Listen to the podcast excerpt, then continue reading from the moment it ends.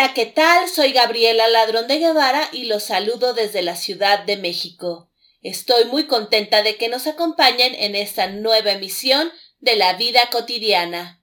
El día de hoy tenemos un programa lleno de color literario y además excelentes invitados que nos deleitarán con su talento.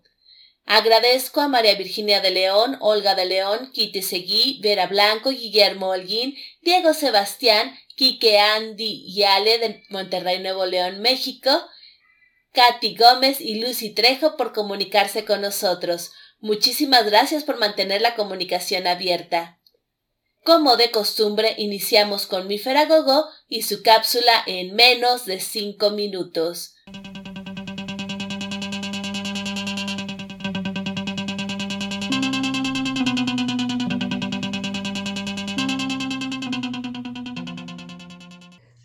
A todos, ¿cómo están?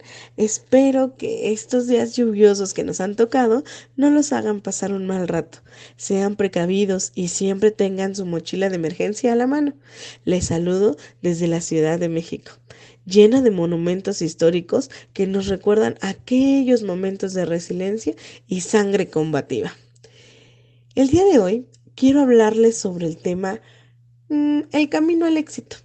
Pareciera que los bestsellers siempre estarán llenos de pasos a seguir para conseguir lo que nos dicen es el punto máximo de nuestras vidas. Bueno, pues les daré algunos tips o consejos que seguramente no los llevarán al éxito en dos horas, eso es evidente, pero que sí los ayudarán a crear hábitos que poco a poco los llevarán a la cima, en aquellos deseos infantiles que tuvimos cuando éramos más pequeños. El objetivo es no quedarse en esos sueños. Bueno, comencemos con la palabra éxito. ¿Qué es lo que significa? El éxito es conseguir los objetivos o aquellas metas propuestas sin importar qué tan ambiciosos son, o tal vez no lo son. Nadie tiene los mismos objetivos en la vida, así que su primera tarea será pensar en esos objetivos que quieren convertir en realidad. Y bueno, el número uno es Define tus propósitos. Decide exactamente cuáles son tus ideales para con la vida.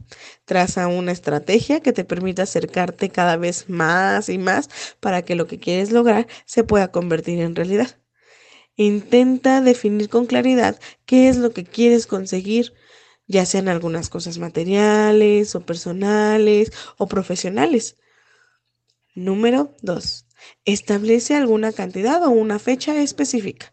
No es lo mismo decir, quiero ganar mucho dinero, a decir, quiero ganar mil pesos, dólares mensuales. Determina con exactitud cuál es el alcance de tus objetivos en cuánto tiempo o en cuánta consecución. Si tú defines una fecha, te programarás automáticamente o de manera inconsciente para lograrlo en el tiempo establecido o un poco antes. Número 3. Divide y vencerás. Creo que este, esta frase nos ayuda a pensar en objetivos pequeños o metas cortas que van poco a poco cumpliéndose para lograr un objetivo más grande. Esto quiere decir que nos va a ayudar a encarar el reto, que es lo que queremos cumplir. Así pues, podemos aplicar la regla de dividir y vencerás. Conseguirás simplificar el proceso a través del tiempo. Es más, ni siquiera te darás cuenta cuando ya estés disfrutando de tus logros. Número 4. Visualiza el éxito. Un paso importante para el éxito es la visualización. Obsérvate a ti mismo en el estado final de tanto esfuerzo. Haz de cuenta que todo aquello por lo que estás luchando ya lo has conseguido e intenta personificarte en aquel tú exitoso. Es importante también que visualices también todo el esfuerzo que debes realizar para lograr el éxito, porque si no visualizas esta parte, estaría basada en alguna fantasía. Número 5. Llénate de optimismo.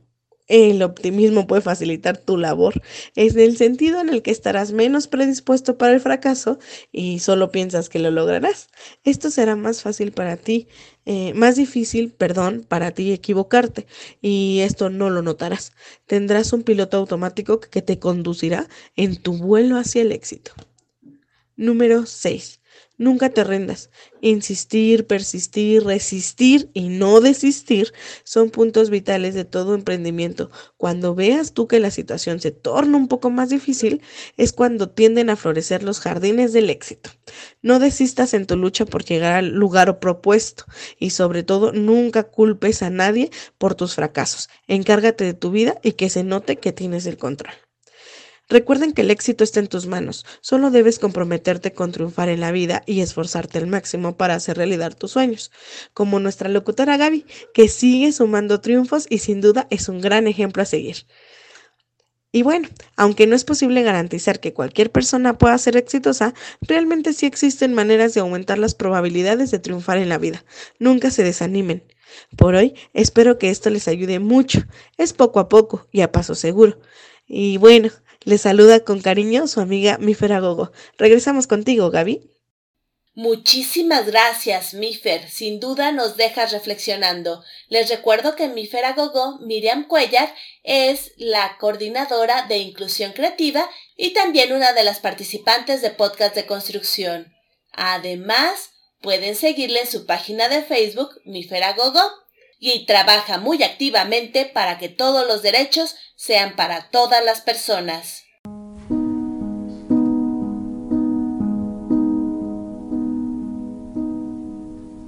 Continuamos con La vida cotidiana de Radio Nuestra América, a cargo de Gabriela Ladrón de Guevara.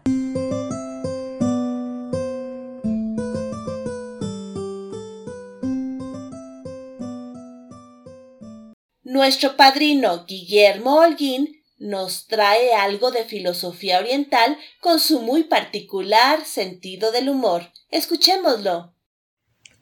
Buenas tardes. Mi nombre es Guillermo Holguín Castro y desde la Ciudad de México les quiero compartir el cuento de Mulana Rudín, Elogio. Narudín era un hombre muy poco romántico. Jamás le decía un piropo a su mujer. Un día, en la cena, se quiso poner romántico y le dijo, Mujer, qué hermosas pestañas tienes. Ay, Narudín, contestó su esposa, estas pestañas son pestañas postizas. Muchísimas gracias, doctor Guillermo. Excelente narración y que nos deja reflexionando. Muchísimas gracias por compartir con nosotros.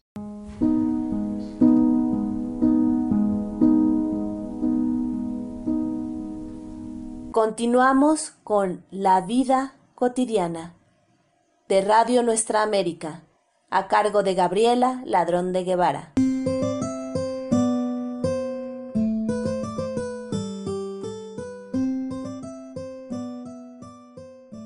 Mauricio González de Chile nos trae algo de su autoría. Mírame. Puedes sentir mi calor que enciende aún cuando no es mi hermosura la que cautiva tus pasiones. Me verás solo con una mirada pasajera. Quisiera que no dejaras de verme como una flor hermosa y que prende. Brasa que me quemas. Es en tu rojo incandescente que me da justificativo de existencia y por los suelos aún estar presente. Esa es de lava entre pasiones y corazones nobleza destellante que a los ojos que exigen detiene. Y te miro así. Tú no me quemas, pues es ese fuego a tu cariz y que a mi amor quisiera que en plenitud le dejes. Prima la mirada excepcional para que yo desea un buque y entre eso conlleve por ti lo que sientes, formando en lo indeleble de profundas sensaciones. Aprenderás a ver lo hermoso aun cuando pareciera dañar, y lo que quema a veces puede dar calor a las frías almas. Con otra rosa podríamos conjugar tu rojo color y tu calor, que a nuestras almas en amor, y no seas frondosa. Como rosa, Seré calor para los corazones y otra hoguera que así se prende. Estaré apareciendo como una brasa roja y en sus almas una hermosa rosa. Brasa dichosa, se siente rosa. Muchísimas gracias, Mauricio. Muchísimas gracias por compartir con nosotros tus letras y por declamarlas con tanto sentimiento.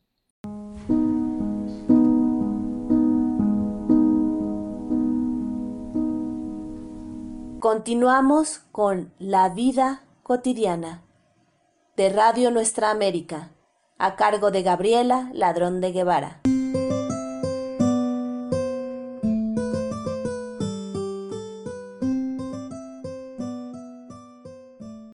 Elba Moncada de Bululúes Narradores de Historias nos trae Yo te fui desnudando. Escuchémosla. Yo te fui desnudando. Yo te fui desnudando de ti mismo, de los tus superpuestos que la vida te había ceñido. Te arranqué la corteza, entera y dura, que se creía fruta, que tenía la forma de la fruta. Y ante el asombro vago de tus ojos, surgiste con tus ojos aún velados de tinieblas y asombros. Selva, selva de mi silencio, apretada de olor, fría de menta.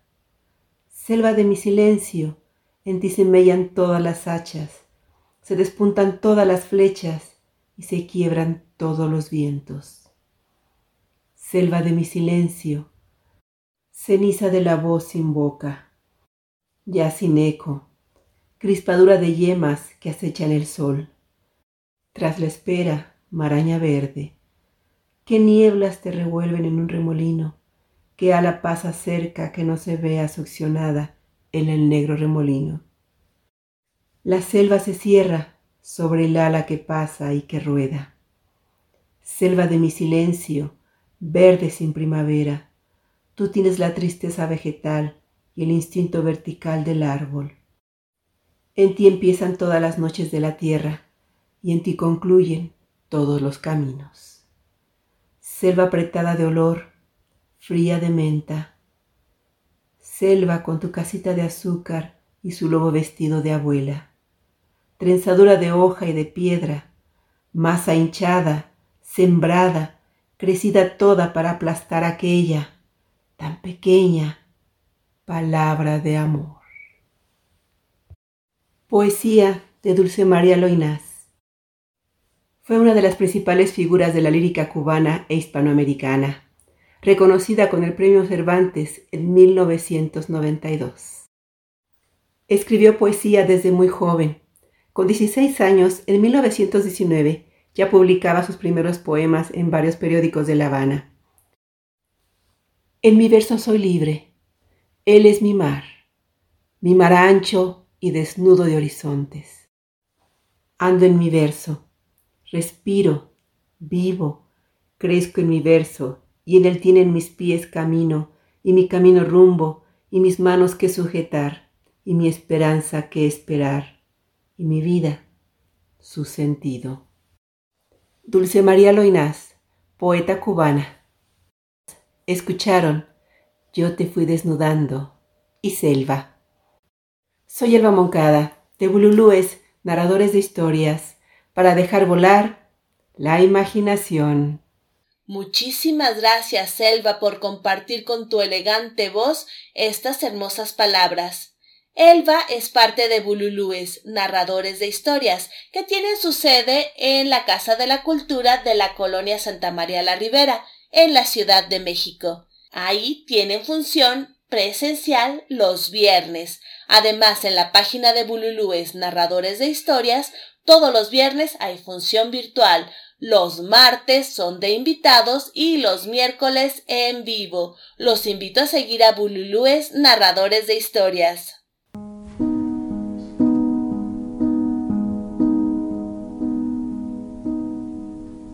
Continuamos con La vida cotidiana de Radio Nuestra América, a cargo de Gabriela Ladrón de Guevara.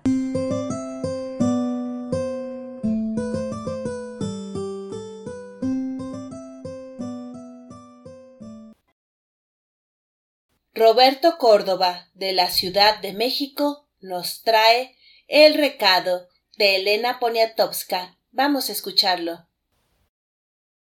Radio escuchas de Gabriel Aladón de Guevara, de León.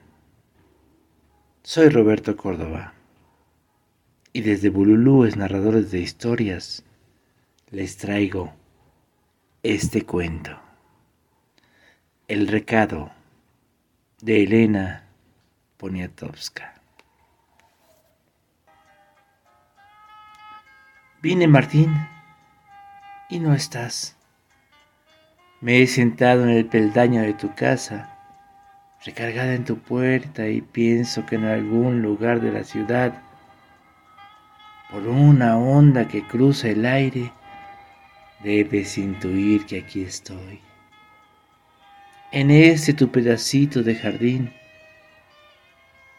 tu mimosa se inclina hacia afuera y los niños al pasar le arrancan las ramas más accesibles en la tierra, sembradas alrededor del muro, muy rectilíneas y serias veo unas flores que tienen hojas como espadas. Son azul marino, parecen soldados. Son muy graves, muy honestas. Tú también eres un soldado. Marchas por la vida. Un, dos, un, dos.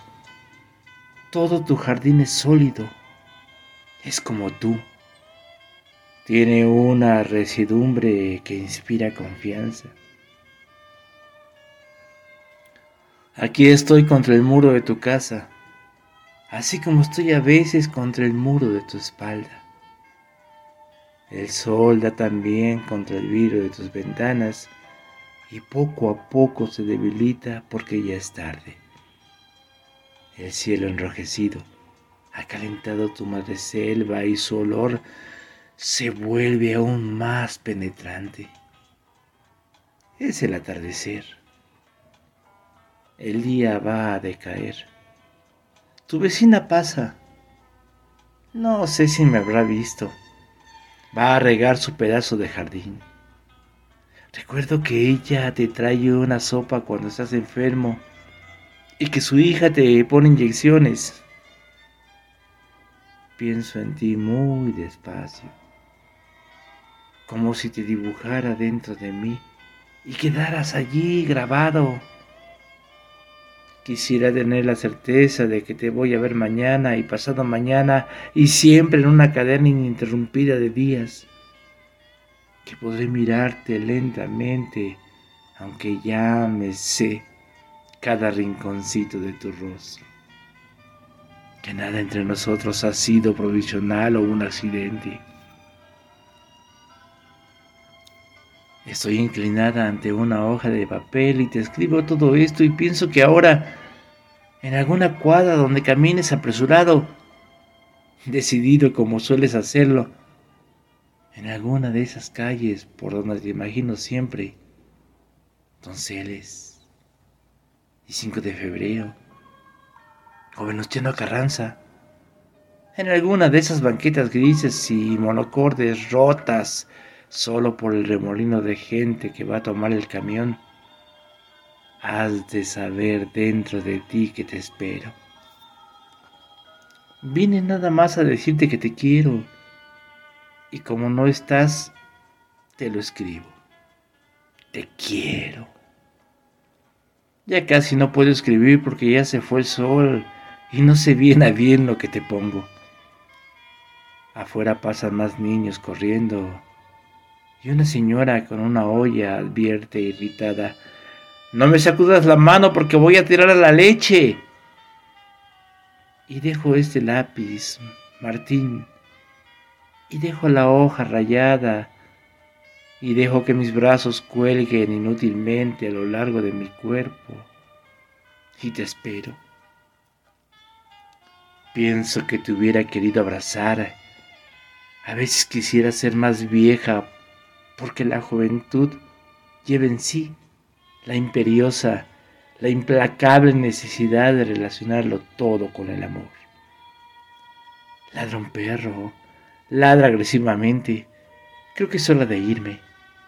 Dentro de poco vendrá la vecina a prender la luz de tu casa. Ella tiene llave y enciende el foco de la recámara que da hacia afuera, porque en esta colonia saltan mucho, roban mucho. A los pobres les roban mucho, los pobres se roban entre sí. ¿Sabes? Desde mi infancia me he sentado así a esperar. Siempre fui dócil, porque te esperaba. Sé que todas las mujeres aguardan, aguardan la vida futura, todas esas imágenes forjadas en la soledad, todo ese bosque que camina hacia ellas, toda esa inmensa promesa que es el hombre. Una granada que de pronto se abre y muestra sus granos rojos, lustrosos. Una granada como una boca pulposa de mil gajos. Más tarde esas horas vividas en la imaginación, hechas horas reales, tendrán que cobrar peso y tamaño y crudeza. Todos estamos, oh mi amor, tan llenos de retratos internos, tan llenos de paisajes no vividos. Ha caído la noche y ya, y casi no no veo lo que estoy borroneando en la hoja rayada. Ya no percibo las letras. Allí donde no le entiendas, en los espacios blancos, en los huecos, pon te quiero. No sé si voy a echar esta hoja debajo de la puerta. No sé. Me has dado un tal respeto de ti mismo Quizás, quizá ahora que me vaya, solo pease a pedirle a la vecina que te dé el recado, que te diga que vine.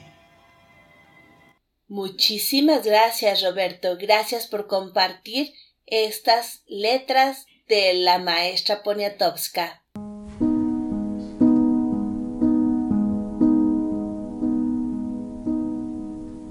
Continuamos con La vida cotidiana de Radio Nuestra América, a cargo de Gabriela Ladrón de Guevara.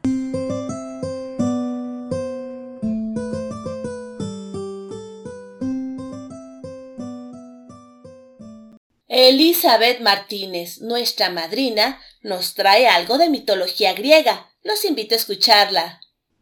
Un saludo cordial desde la Ciudad de México. Soy Elizabeth Martínez Gómez. De la mitología grecorromana, la leyenda de Orión, según la versión de Hesiodo.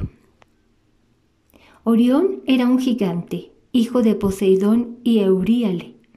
Era nieto de Minos, rey de Creta. Y tenía el don de andar sobre las aguas, pues era hijo de Poseidón. Fue así como llegó hasta la isla de Quíos, donde se emborrachó y atacó a Mérope, hija de Enopión. En venganza, Enopión cegó a Orión y lo expulsó de Quíos. Orión se encaminó a Lemnos, donde el dios Hefesto tiene su forja. Hefesto le dijo a uno de sus criados que guiara al gigante al extremo oriente, donde Helio el sol le curaría. Cuando Orión fue curado, se fue a Creta, donde casó junto a la diosa Artemis y su madre Leto. Durante el curso de la cacería se jactó de que podía matar a todos los animales y bestias de la tierra. La madre tierra se alarmó y envió un gigantesco escorpión para matarlo. El escorpión consiguió hacerlo y tras su muerte las diosas solicitaron a Zeus que pusiera a Orión entre las constelaciones del cielo. Zeus lo otorgó y en memoria de la muerte del héroe añadió también la constelación de Escorpión. Otros poetas cuentan que las tres deidades, Zeus, Hermes y Poseidón, fueron de incógnito a visitar a un hombre muy pobre llamado Irieo de Tanagra, quien cocinó un buey entero para ellos. Cuando los dioses le ofrecieron concederle un deseo por su hospitalidad, Irieo pidió tener un hijo. Los dioses tomaron el pellejo del buey, eyacularon u orinaron en él y lo enterraron, dejando instrucciones de que a la décima lunación fuera desenterrado. Cuando el hombre lo hizo, se encontró con un niño a quien llamó Orión, el que orine. Otros dicen que Artemis se enamoró de Orión, enojando con ello a su hermano Apolo. Cuando Orión estaba nadando lejos y solo podía vérsele la cabeza, Apolo retó a su hermana Artemis a que alcanzase con una flecha aquel bulto oscuro que se podía observar. Y acertándole, Artemis mató a su amado Orión. Cuentan también que Orión trató de violar a Pléyone mientras viajaba ella por Beocia junto a sus hijas las Pléyades. Ellas escaparon, pero Orión las persiguió durante siete años hasta que Zeus compadecido de su huida, las elevó a los cielos convertidas en palomas y luego transformáronse en estrellas. Giovanni Boccaccio, citando a Teodoncio, describe la historia de que Orión y Candíope son hijos de Enopión, rey de Sicilia. Mientras el casto Orión dormía en una cueva, Afrodita lo encantó. Cuando dejaba la cueva, el gigante vio a su hermana mientras cruzaba delante de él y la violó. Cuando el padre de ambos se enteró, los desterró. Orión consultó a un oráculo que le dijo que si iba al este, ganaría la gloria de poseer un reino. Orión, Candíope y su hijo Hipólogo navegaron hasta Tracia, conquistaron el reino y fue conocido como hijo de Poseidón. Anteriormente existía una gran distancia entre la isla de Sicilia y la península itálica. Orión construyó el promontorio de Peloris o Punta del Faro, creando el estrecho actual y el templo de Poseidón sobre él. Fue por esta causa por lo que fue puesto en el cielo como constelación. La constelación de Orión empieza a ser visible en noviembre, al final de la temporada de navegación y estaba asociada al tiempo tormentoso. Se ha interpretado la historia entera de Orión como una alegoría de la evolución de una nube tormentosa compuesta de aire, Zeus, agua, Poseidón y sol, Apolo. La nube se difunde, Kios deriva de la raíz griega derramar, se alza a través del aire, aérope o mérope, se enfría, Orión es ciego y es convertida en lluvia por la luna, Artemis. Muchísimas gracias, Eli. Nos has compartido de manera magistral el mito de Orión. Elizabeth Martínez es declamadora, lectora en voz alta y narradora oral de la Ciudad de México. Los invito a seguirle en su página de Facebook, Elizabeth Martínez Gómez.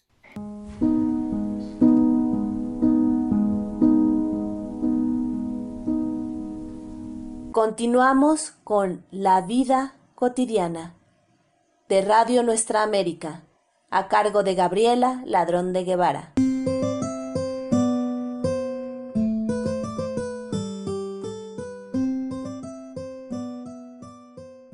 Hemos llegado al final de esta emisión. Agradezco a todas las personas que se han comunicado con nosotros, a María Virginia de León, Olga de León, Kitty Seguí, Vera Blanco, Guillermo Holguín, Diego Sebastián, Katy Gómez y Lucy Trejo. Muchísimas gracias por escucharnos.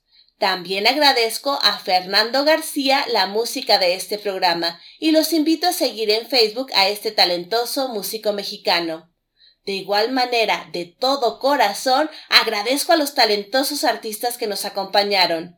Mi Feragogó, Miriam Cuellar, de Inclusión Creativa, Guillermo Holguín, Mauricio González, Leti Catalán, Elba Moncada y Elizabeth Martínez, nuestra madrina. Muchísimas gracias por acompañarnos. Les recuerdo que si quieren ponerse en contacto con nosotros, lo pueden hacer escribiendo a la vida cotidiana radio o en la página de Facebook La Vida Cotidiana nos mandan un mensaje y con gusto continuamos el diálogo. Agradezco a Radio Nuestra América la hospitalidad para realizar este programa. Soy Gabriela Ladrón de Guevara y nos escuchamos próximamente.